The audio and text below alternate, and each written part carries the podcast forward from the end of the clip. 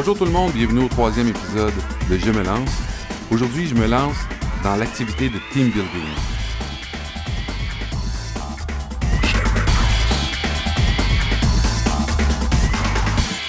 Bon, une activité de team building, c'est une activité qui vise, euh, premièrement, à créer un esprit d'équipe.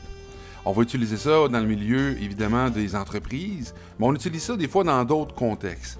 Dans le milieu des entreprises, on va utiliser ça euh, de façon sporadique. C'est pas toujours appelé activité de team building, mais l'idée en arrière, pourquoi qu'une entreprise investirait dans ce type d'activité, c'est parce qu'ils sentent qu'ils ont besoin euh, de favoriser l'esprit d'équipe, euh, qui ont besoin de favoriser euh, la recherche de solutions, etc.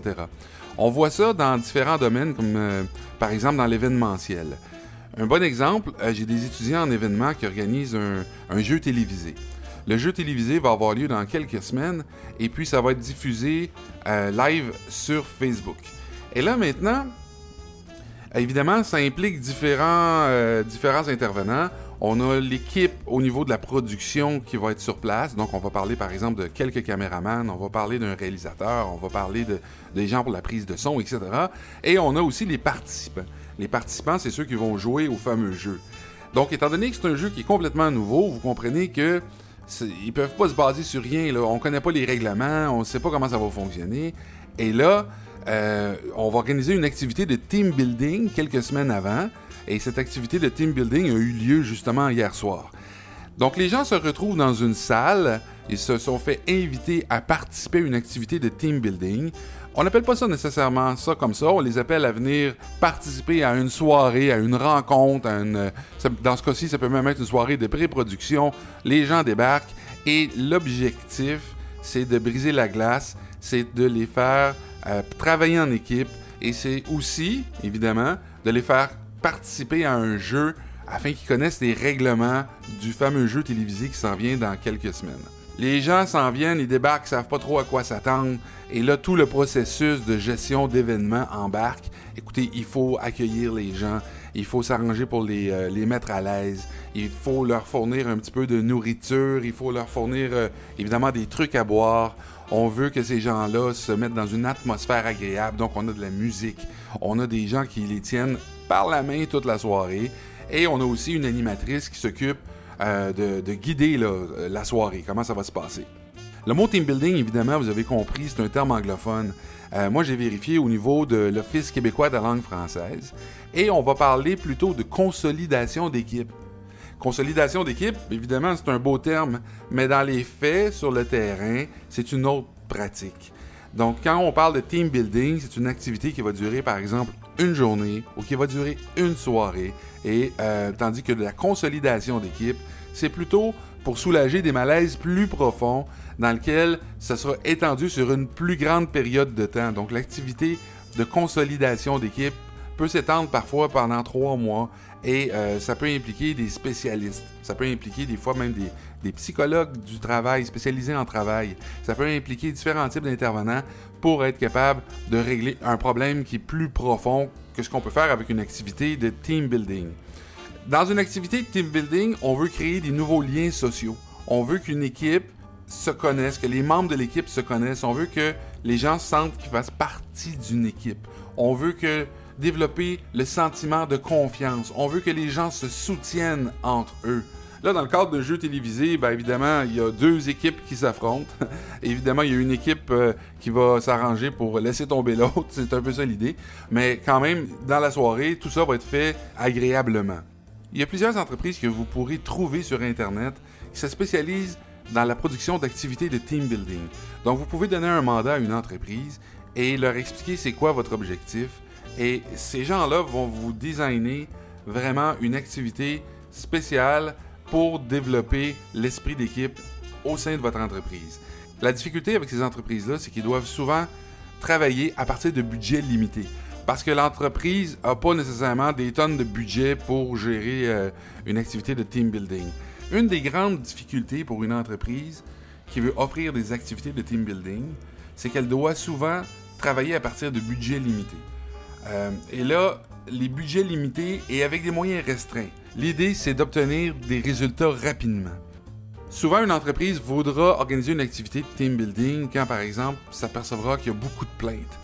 Donc il y a, de plus en plus de plaintes qui entrent au sein de l'entreprise. Et là, on n'est pas tout à fait capable de cerner pourquoi, mais on veut régler ça. Euh, Lorsqu'on organise des réunions d'équipe qui sont pas efficaces, quand la production baisse. Donc ça, c'est plusieurs raisons qui peuvent motiver l'entreprise à organiser une activité de team building. Il faut que ça soit plaisant. Il faut que ça soit ludique. Il faut qu'on on veut que les gens travaillent ensemble. Des fois, une activité de team building aussi, ça s'organise dans le cadre d'un week-end, dans un fameux euh, lac à l'épaule. Ça vient d'où, ça, l'expression lac à l'épaule? Ben, le lac à l'épaule, ça vient des années 60. Le cabinet Lesage avait décidé de réunir les membres justement dans un endroit qui s'appelle le lac à l'épaule. Et puis, euh, ils ont décidé de déclencher une élection sur le thème de la nationalisation de l'électricité au Québec. Bon, comment on structure ça, une activité de team building? On va diviser ça en trois grandes phases. Évidemment, il y a le avant l'activité, il y a pendant l'activité et il y a le suivi, donc après euh, l'activité. Donc, dans la première phase, on va diviser ça en huit segments. Le premier segment, c'est de définir les objectifs. Ça, c'est important. Il faut savoir où on s'en va. Le deuxième élément, c'est l'analyse des ressources. On a accès à quoi? Parce que peut-être que dans l'entreprise, vous avez accès à des salles, vous avez accès à du matériel audio, vous avez accès à des tables, des chaises. Mais peut-être que l'activité aura lieu ailleurs. Peut-être que l'entrepreneur vous dira Moi, j'aimerais mieux que ça se fasse dans un autre local pour sortir les gens du cadre habituel de travail. Donc, il faut analyser les ressources. Et par ressources, on parle toujours de ressources financières, de ressources humaines et de ressources matérielles.